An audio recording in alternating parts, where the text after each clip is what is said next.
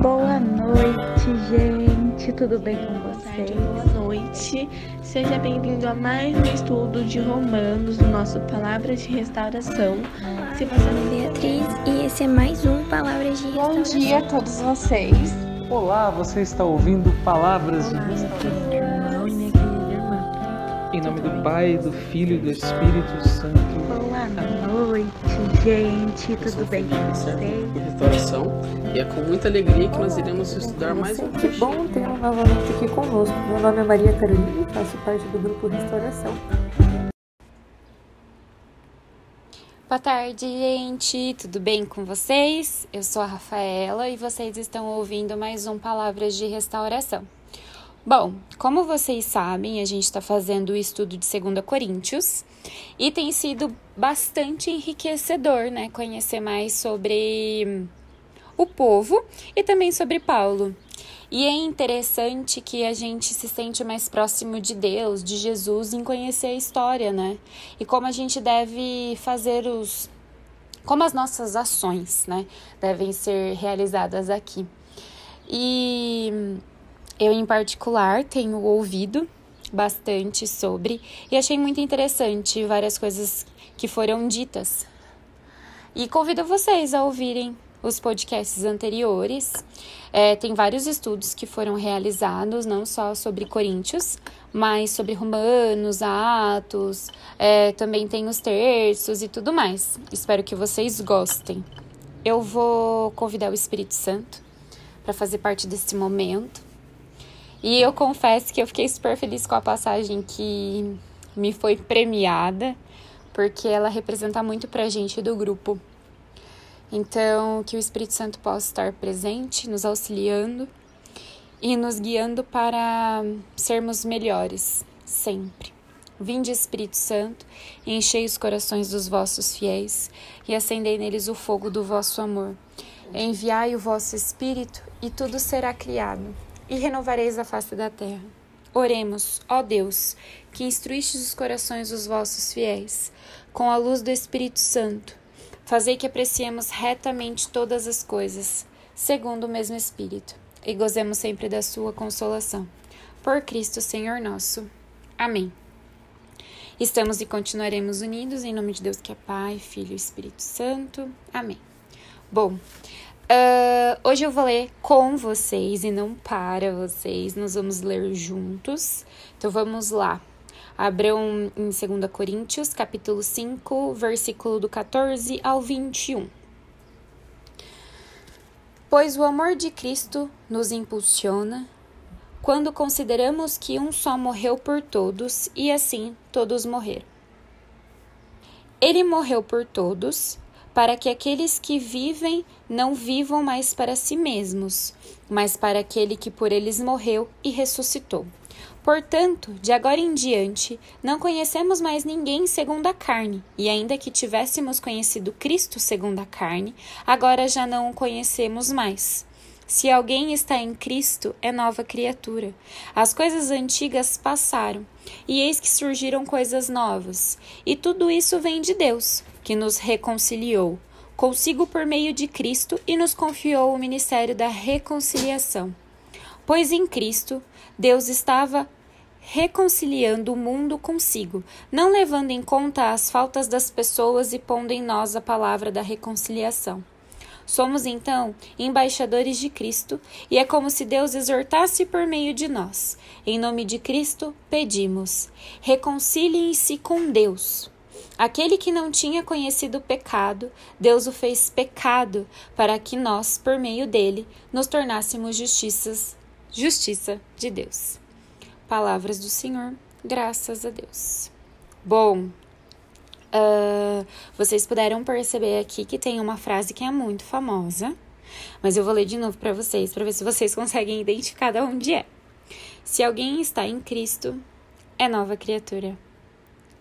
Vocês notaram da onde vem? o nosso bordão, né? Em Cristo somos uma nova criatura. Bom, uh, eu achei muito linda essa passagem. Na verdade, eu acho todas as passagens lindas que eu faço, mas essa eu consegui fazer com mais leveza. eu entendi de primeira, não tive que pesquisar muito sobre ela, porque ficou, ficou muito claro para mim o que Paulo vem dizer. Que, cara, o amor é tudo na nossa vida. O amor ele nos impulsiona a sermos melhores, o amor nos impulsiona a querer mais. E essa semana eu fiz alguns estudos em particular e de fato, quando você ama, você faz. E eu também participo de um curso semanal, né, sobre o estudo do catecismo. E a gente aprendeu essa semana que Deus nos amou muito, nos ama, né? Ele não nos amou, ele nos ama para que nós amemos Ele, se eu estiver falando corretamente. Então, nós somos livres para amar a Deus. Tipo, não é uma obrigação. E aqui fica muito mais claro isso.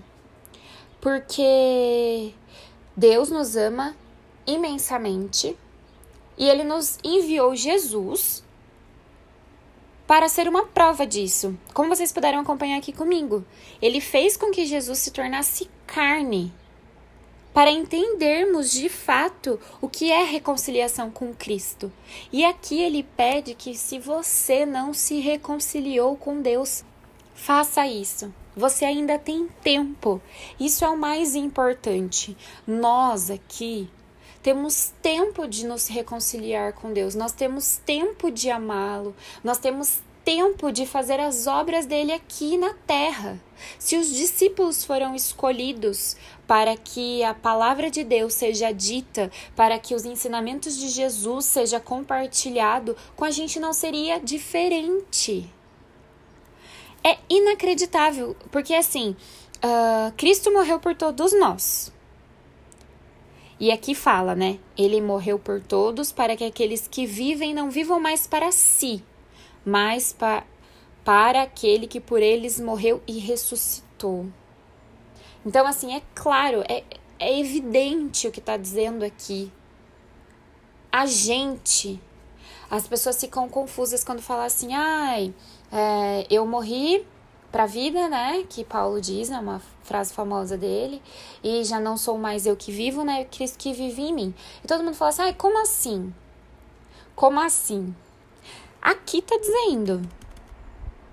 Chega de egoísmo, seja de, chega de você pensar só em você. Você deve pensar que o que? Você morre para você por quê? Porque você começa a colocar a devida importância que Deus tem em sua vida você começa a seguir o primeiro mandamento, que é amar a Deus sobre todas as coisas. E a gente não vem fazendo isso, a gente não faz isso. Uh, todas as vezes que a gente vai tomar uma decisão, a gente toma uma decisão e esquece de perguntar para Deus: Deus, eu espero que eu seja guiada para tomar a decisão mais correta. A gente se confunde, a gente se auto-engana.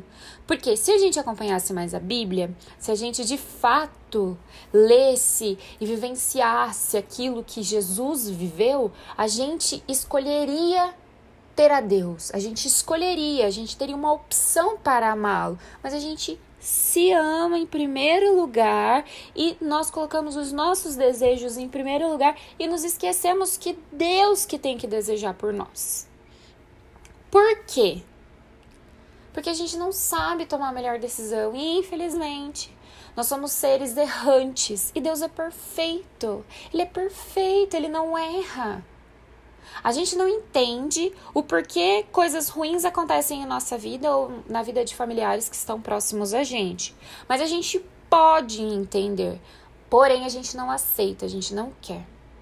Ou a gente se coloca numa posição de vítima e começa a aceitar tudo aquilo que vem acontecendo e isso passa a te representar.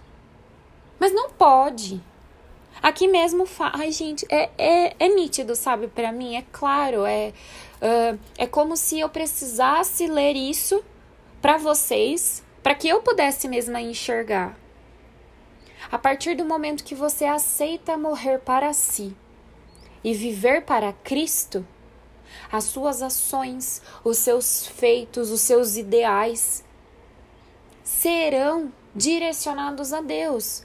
Mas, Rafa, como eu faço isso? Eu vou dar um exemplo de uma profissão que muitas pessoas às vezes confundem, né? Ah, eu quero ser advogada, eu quero ser juíza, só que eu não posso julgar as pessoas porque só quem pode julgar é Deus.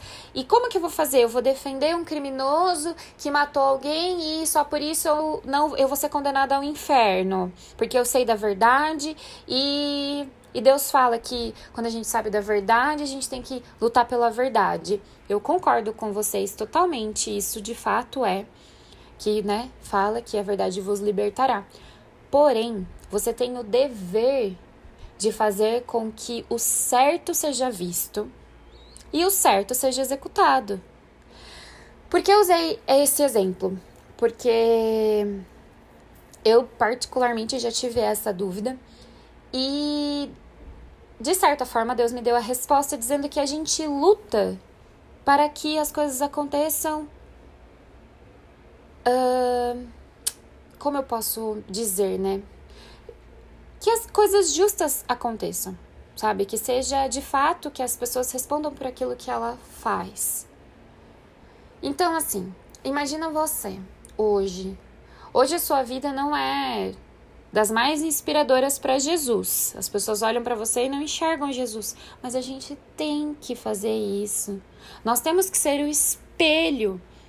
Porque se Cristo vive na gente, a gente já é ele, né? Como eu falei no no áudio anterior que eu gravei, o Espírito Santo habita na gente. E a gente já é um reflexo das ações. E aqui nessa passagem, fica mais claro isso. Por quê? Portanto, de agora em diante não conhecemos mais ninguém segundo a carne. E ainda que tivéssemos conhecido Cristo segundo a carne, agora já não o conhecemos mais. Se alguém está em Cristo, é nova criatura. As coisas antigas passaram, e eis que surgiram coisas novas. O seu passado não importa. Importa o seu arrependimento e a sua reconciliação com Deus. E lembre-se sempre disso. Você ainda tem tempo de fazer isso. Essa semana a gente me foi apresentado um poema, uma poesia tão linda que fala sobre tempo e o mais importante é, a gente ainda tem tempo de buscar a Deus. E aquelas pessoas que não têm, não sabem, não querem conhecer. Poxa, Jesus nos ama, Deus está ali com a gente todos os dias, o Espírito Santo habita na gente, a gente tem exemplos de santos, a gente tem os anjos. E o que a gente está fazendo para mudar, sabe? Será que a gente de fato está se reconciliando mesmo com Deus? Será que de fato a gente tem dado a devida importância a Cristo quando ele morreu na cruz por nós, para nos salvar?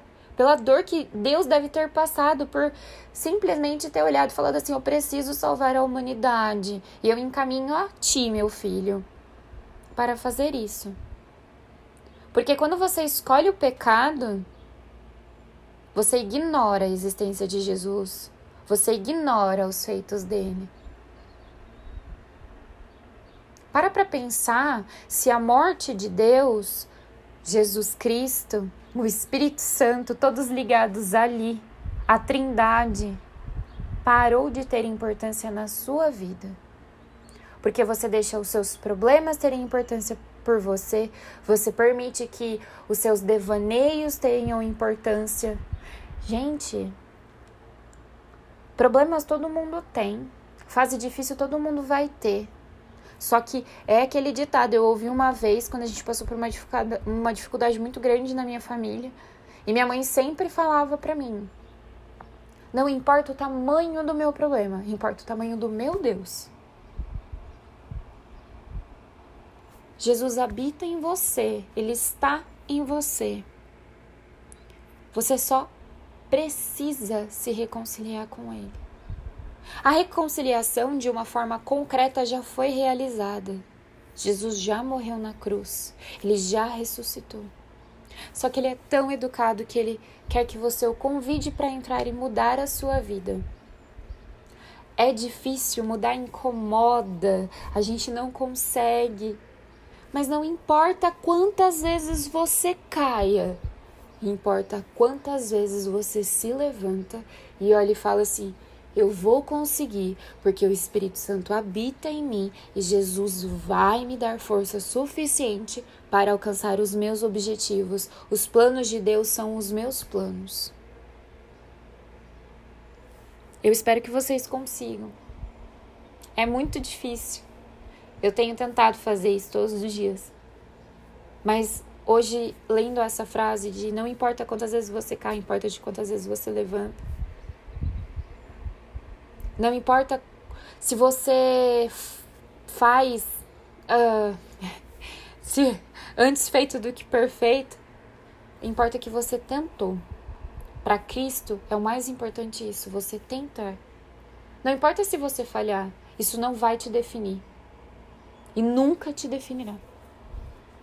Espero que vocês fiquem com Deus, tenham uma ótima semana, um ótimo dia. E que vocês possam compartilhar com a gente se vocês têm gostado bastante do que a gente está compartilhando. E se vocês têm mais ideias sobre podcasts que a gente possa fazer. Um beijo para vocês, fiquem com Deus. Amém.